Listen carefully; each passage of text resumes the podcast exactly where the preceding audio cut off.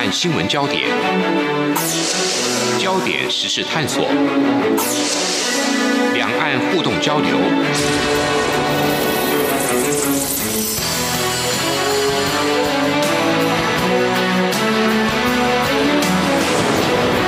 请听黄丽杰制作主持的《两岸 ING》。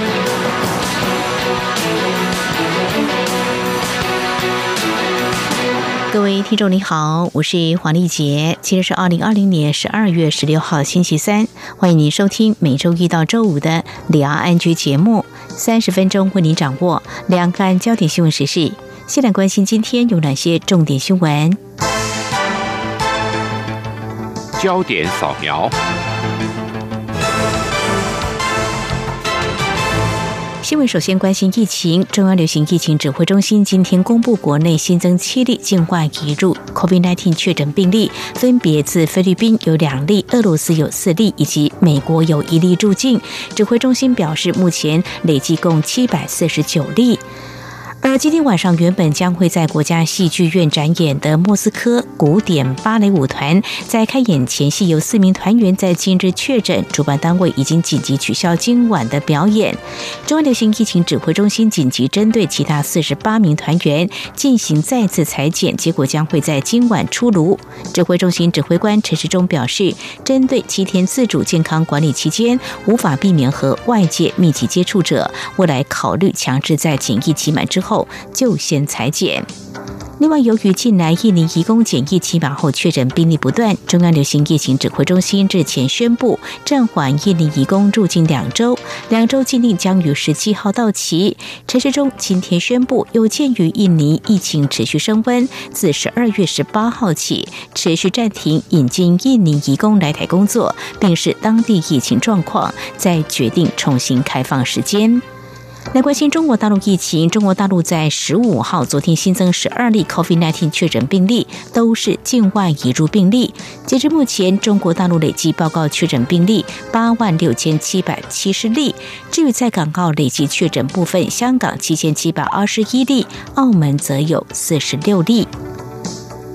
国防军事焦点。海军沱江级新舰塔江舰命名下水，原本国防部规划是要从二零一七年到二零二五年完成三艘，不过蔡英文总统在十五号晚间在脸书表示，同款舰预计在二零二三年底将会完成六艘。科技部和国防部今天共同提出学研中心计划，预计未来五年投入新台币五十亿元，以五年为一周期，提供每月三到六万元奖学金。期望第一个周期能够培育一百五十位具有国防科技专业的硕博士生，除了进入中科院或学研中心之外，也能够进入产业界，使国防产业成为台湾未来重要的产业之一。路透社日前报道，中共军机今年频频扰台，证明中国大陆正对台湾发动灰色地带作战，借由军机扰台而非登陆战的行径，消耗台湾的战力和抵抗斗志。台海两岸冲突其实已经展开。针对上述报道，中国大陆国台办发言人朱凤莲今天在例行记者会中声称，报道引述专家言论，在我们看来是毫无事实依据的，并重谈旧调说，中共解放军在台海地区组织实战化演练是针对当前台海安全形势和维护国家主权需要采取的必要行动，是对外部势力干涉和台独势力挑衅的严正回应。财经焦点。针对媒体报道，政府将修法删除港资等同外资相关规定，陆委会今天回应表示，政府确实是要强化管理，但从会有修法删除港资等同外资这方面的规划。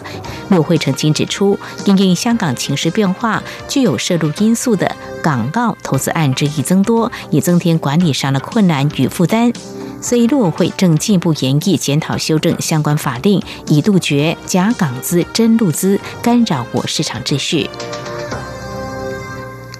中央研究院及台湾综合研究院今天都发布最新经济成长预测，中研院预估今年经济成长率百分之二点七一，明年百分之四点二四，甚至不排除超过百分之五。台中院则相对保守，预估今年经济成长率百分之二点五二，明年百分之三点五三。陆会近期引述财政部资料显示，今年前十一个月，台湾对中国包含香港贸易总额一千九百五十一点五亿美元，较去年同期成长百分之十二点九。就成长的品项观察，是大陆需要及依赖自台湾进口。另外，根据中国大陆海关总署统计，今年一到十一月间，两岸进出口贸易总额两千三百五十六点九亿美元，占大陆进出口贸易额的百分之五点四。其中，大陆从台湾进口一千八百一十七点一亿美元，占同期大陆进口总额的百分之九点八。台湾从大陆得到贸易顺差一千两百七十七点三亿美元。对此，国台办发言人朱凤莲今天宣称，大陆是台湾最大出口市场和贸易顺差来源。如果没有大陆，台湾今年经济将难以维持正成长。而产业面的焦点，根据中国大陆媒体报道，中国最大晶圆厂中芯国际十五号公告，证实前台积电营运长蒋尚义回任副董事长。最令人意外则是传出现任联席执行长梁孟松在会中对人事案投出弃权票，更当场向董事会递交书面辞呈，且发布声明表示对蒋尚义的回任错愕与不解。对此，中芯国际虽然没有对外说明，不过今天上午在港交所已经宣布停牌，并且指出已经注意到联合首席执行官梁孟松打算辞任的消息，目前也正积极核实人事异动，以公司。自发布公告为准。以上就是今天的两岸焦点新闻。稍后焦点探索持续财经焦点。中共政治局会议日前召开，经济产业发展还有查处政经腐败问题是主要的讨论重点。而有哪些观察面向？稍后访问台湾经济研究院两岸发展研究中心主任陈华生观察探讨。最热门的新闻。最深入的探讨，焦点探索。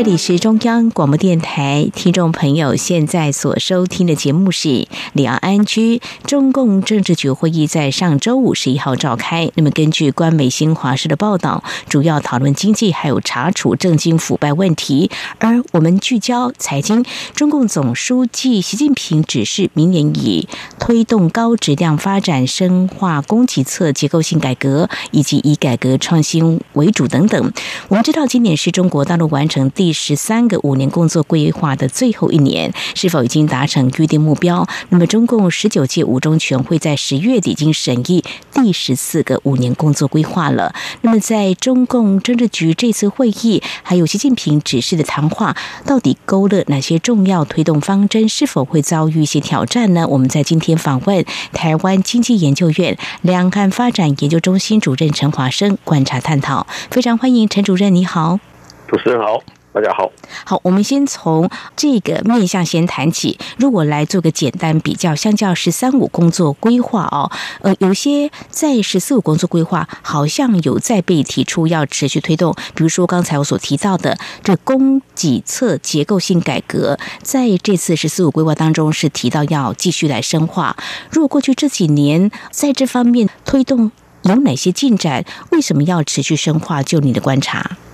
啊，所谓供给侧改革，主要是在这个生产面的方面呢来做改革哈。嗯、那从呃一九七九年之后，中国大陆就提倡这个改革开放嘛哈。那么改革的部分呢，就是怎么样去带动他们整个国家啊生产力的再提升了哈。嗯、那过去这么多年以来，他们有长足的进展了哈，特别是二零零一年之后哈，整个中国大陆的。它的生产力有大幅的提升，外贸也大幅的增加，所以因此这样也引起了美国的这个特别的关注了哈。过去来讲，呃，供给侧的改革啊，除了就是要所谓去杠杆，然后要提振国内的生产力，然后还要针对整个。国有企业的改革要有一些深化的做法啊，这是他们啊关注的重点。那过去来讲，也特别有一些进展的哈。不过疫情的关系，所以整个他们的呃供给侧改革的进展比较慢，反而是因为受到全球啊疫情影响，那么全球市场啊消费市场消费力减低啊，他担心出口受影响，他反而希望能够哈改变方向，希望扩大自己国内的这个市场，所以他也提出这个。需求侧的改革，这也是一个蛮特别的提法啊。过去他们很少是这样提的。当然，跟在今年年中他们在北戴河会议之后提出这个所谓国内大循环啊，跟国际循环这样一个国际国内双循环的一个概念有关的哈。就是说，他们希望在过去比较重视外贸的部分以外呢，啊，那从最近开始啊，明年也是包括在里面，要推动扩大国内的消费，扩大国内的这个市场啊，通过内需来带动经济啊，避免过度依赖这个外贸导向的这样的一个产业啊经济结构，这个是他们今年一个一个重点之一了哈。所以刚提到供给侧的改革哈，固然很重要，那么过去有些成果啊，但是受到整个外贸出口的环境。比较不利的形势哈，他们今年反而更提出这个需求侧的改革，哦，强调国内的消费市场要扩大，来带动。服务业的发展，好，非常谢谢主任您的解析哦。这个要深化供给侧的改革，那么刚才您有提到，过去这几年的确有在做，那么国际改革大家都相当的关注，但是因为疫情的关系，有可能稍微停顿。那么接续你刚才所提到的，的确，习近平提出这个内外双循环的战略哦。我们知道，将近有十三多亿人口。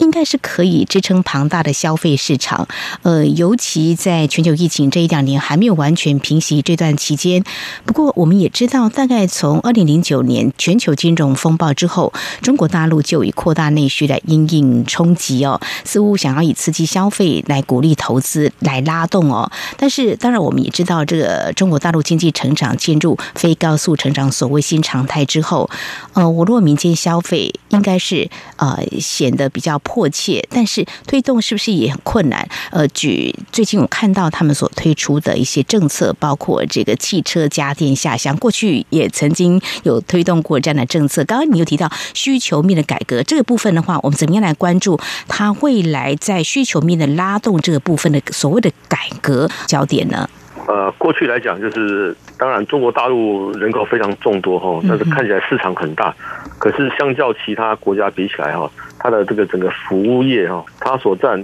它的 GDP 的比例大概只有百分之五十三哦。那相较于日本啊、美国都在百分之七十五、八十以上的话，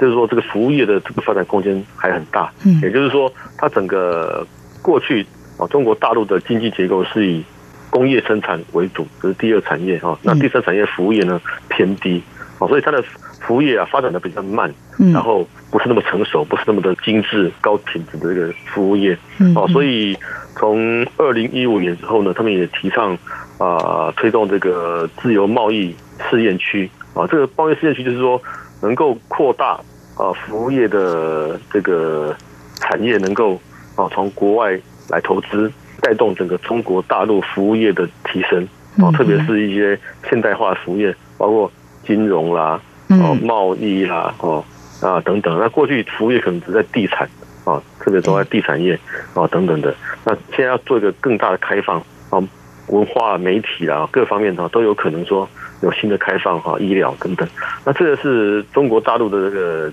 期待啊，但是受制于它整个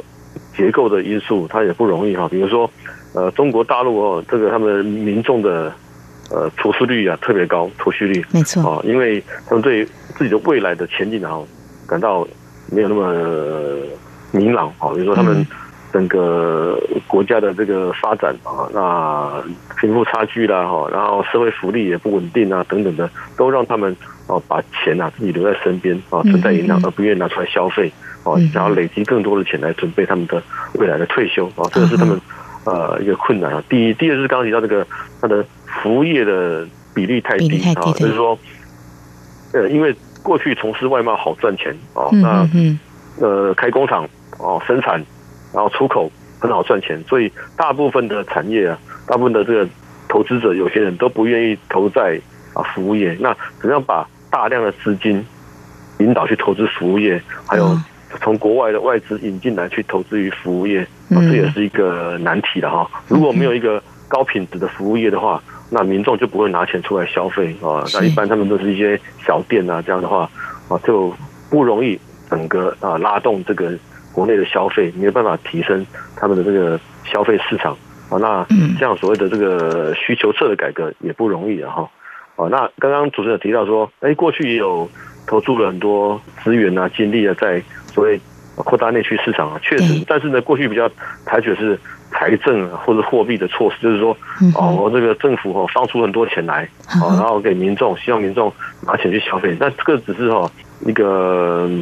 治标的方法，就是说我可以看起来多点钱，那事实上就造成通货膨胀啊，所以你的购买力也降低。事实上，对于扩大内需市场的帮助不大啊。真正要把这个工作做，就是要怎么样引导民众把钱拿出来啊。是啊，所以你在国内的各种对民众的啊服务，包括你的社会福利啦、教育啦，哈，你的各种基础就是要做好。做好之后呢，那么民众的一般的这个生活啊，一般的这个他的。工作，嗯哼，都得到保障啊，啊，生活很方便，他就愿意拿钱出来消费。他认为他不需要准备那么多钱准备这个退休啊，所以我觉得是整个啊中国大陆的它这种社会经济的结构啊，都必须要做一个比较深刻的一个改变的哈。那这一次啊，他们在。中央政治局的这个会议里面呢，提到说需求侧改革，那么显示他们也意识到问题的严重性啊。过去只重视工业生产是不够的，要带动啊服务业内需的这个发展。嗯，所以这样内循环才会比较有力道拉动，可以这样来解读嘛？哦，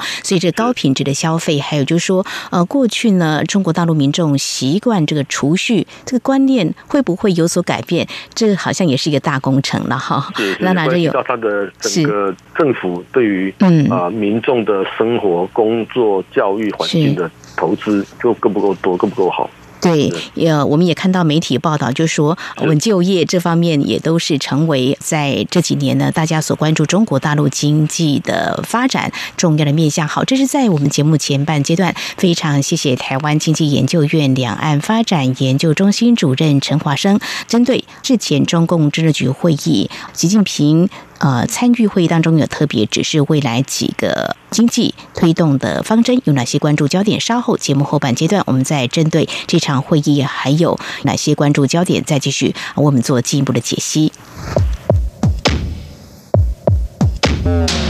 今天的新闻就是明天的历史，探索两岸间的焦点时事，尽在《两岸 ING》节目。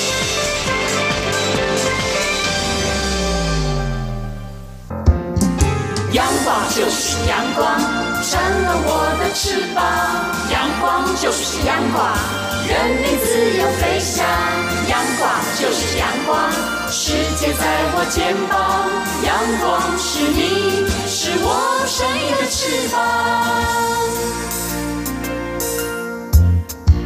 这里是中央广播电台，听众朋友继续收听的节目是两岸居节目，持续访问台经院两岸发展研究中心主任陈华生，继续来探讨中国大陆的经济发展，特别是未来“十四五”规划有哪些的重点哦。我们刚刚提到，就是中国大陆的、呃、这个服务业这个部分比例偏低，但是呢提到这个金融服务业的方面相关的，我们要来探讨，就是嗯，对于大型民民营企业这方面，其实。中国大陆的政策看来好像也是鼓励多创新嘛，哦。不过最近这个蚂蚁科技集团在上海跟香港上市却临时暂缓了，外界都高度关注，也被视为中国大陆监管的一个很重要的指标做法。那么近年鼓励企业创新政策之下，官方为什么会这么做？呃，好像要拿捏很困难。你怎么样来看啊？这起事件跟未来在这个金融服务业方面的发展，中国大陆的政策？可能会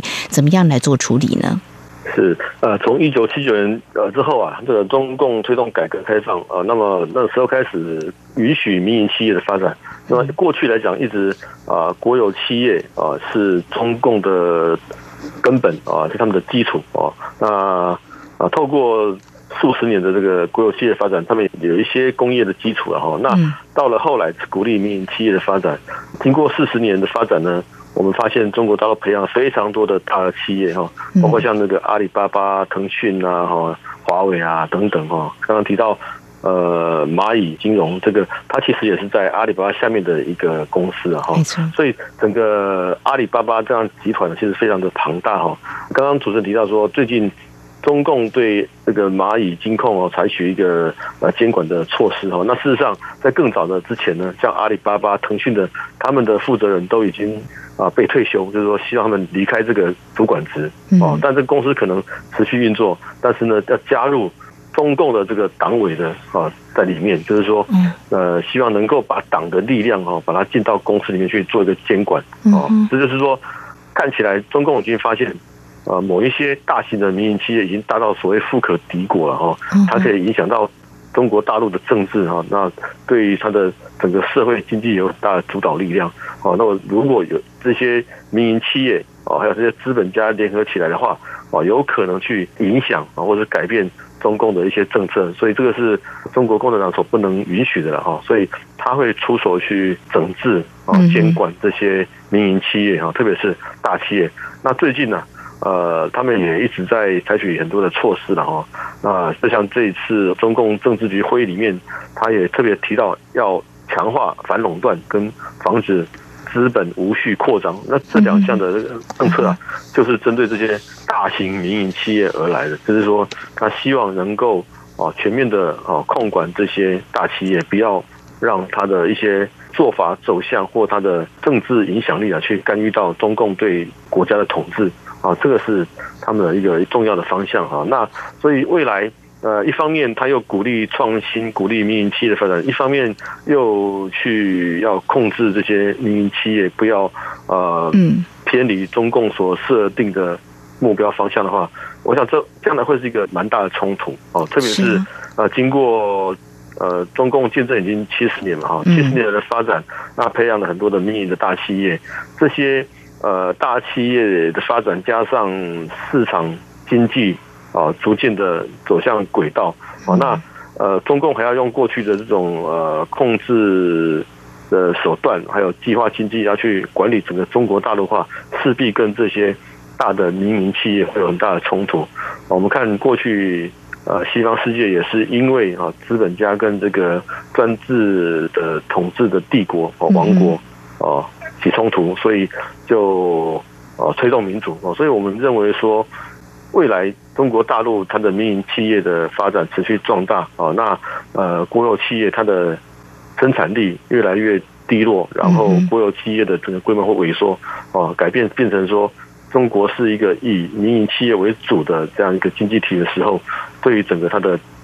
政治啊社会会有很大的改变。嗯这是未来可以观察的方向。好，呃，中国大陆的民营企业虽然我们看到政策是鼓励，希望它持续壮大，但是呢，党管一切，好像啊、呃，又是有一定程度的控管哦。所以未来怎么样的发展，的确也是值得我们关注。呃，党进入企业，应该是只有在中国大陆内部的企业，我们的台商应该还没有受到这方面的干扰或影响吧？台商比较大规模的企业已经被要求了，被要求，但有一些台商。他会用各种理由柔性的抵制了哈，但是如果中共坚持的话，我想他们还是会进到这样一个民营企业、台商企业里面去啊。特别是最近两岸的情势比较没有那么理想哦，那中共对于台商的待遇啊就没有那么好，所以这种党管啊企业的做法，党组进到企业已经开始在进行了。哦，目前已经在进行，就是现在进行式了。好，这也是我们值得关注的一个部分哦。好，那么最后呢，我们要谈这两三年来，因为美中贸易战，是不是可能观察中国大陆在这个部分，也许会有一些新的做法值得我们关注。呃，因为中国大陆推动科技创新，刚刚我有提到，就是习近平在这次政治局会议当中有提到哦，指标性来看，就以华为企业为例，嗯，他可能。奠定一个还不错的模式，因为华为技术的研发的确是让美国在这个部分呃会有一些抵制的动作。嗯，像华为企业这种科技创新，未来是不是可能会成为一些参考样板，或者说中国大陆会怎么样来强调他们的科技创新呢？呃，这几年因为美中贸易战比较不会被提起“中国制造二零二五”了。不过怎么样来看中国大陆科技创新会从哪些面向做一些突破或打造呢？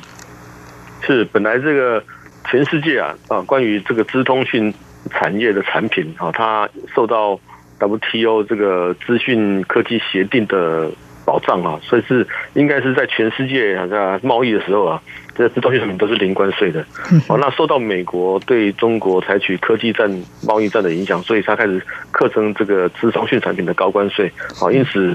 也有很多的中国大陆的这些资通讯产业的生产线啊，被迫啊移到海外去啊。那另外就是关于科技战的部分，这科技战针对华为的啊，特别是这个晶片的设计啦，哈，还有它的。呃，五 G 的产品啊，美国都把它设限，就是认为说，如果你跟华为做生意，你就不可以跟美国做生意，所以很多人都被迫选边。这当然也会影响到华为的这些出货啦，或它对于五 G 的布局等等。哦，所以呃，在今年九月以前，因为华为它考虑到未来它的晶片取得不容易，所以就曾经在东亚地区啊拉货哦，台湾也受益哦，所以有很多的这个晶片设计公司啊，卖了很多晶片给华为。所以未来华为啊可能如果拜登还是延续过去川普的政策的话，对于中国采取科技战，对一些科技围堵的政策的话，那华为要取得这个晶片啊还是不容易。他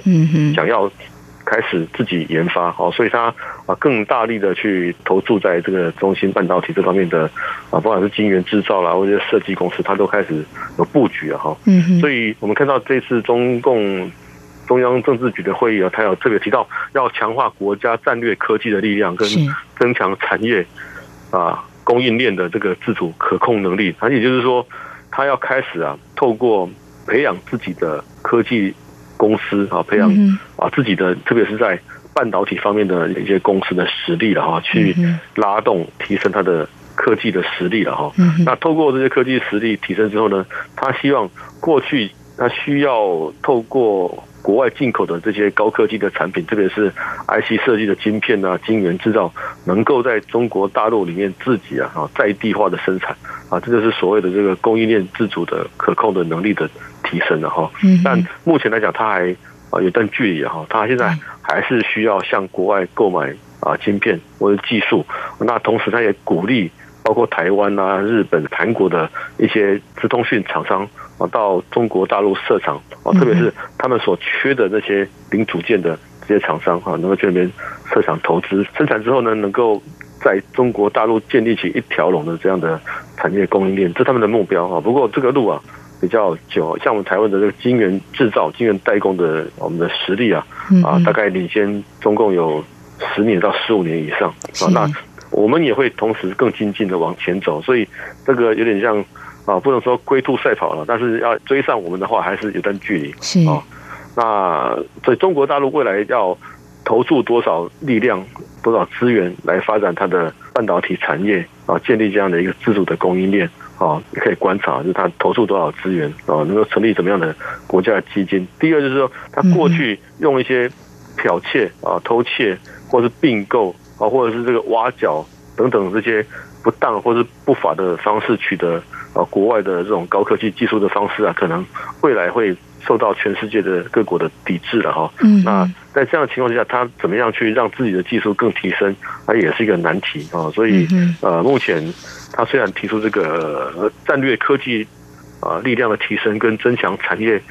供应链的自主能力哦，确实是他们的一个很大的难题啊，也是未来他要克服的困难。他们一定会做，会朝这个方向前进啊，但是可能。啊，全世界也会提防他们，呃，在透过提升科技来，呃，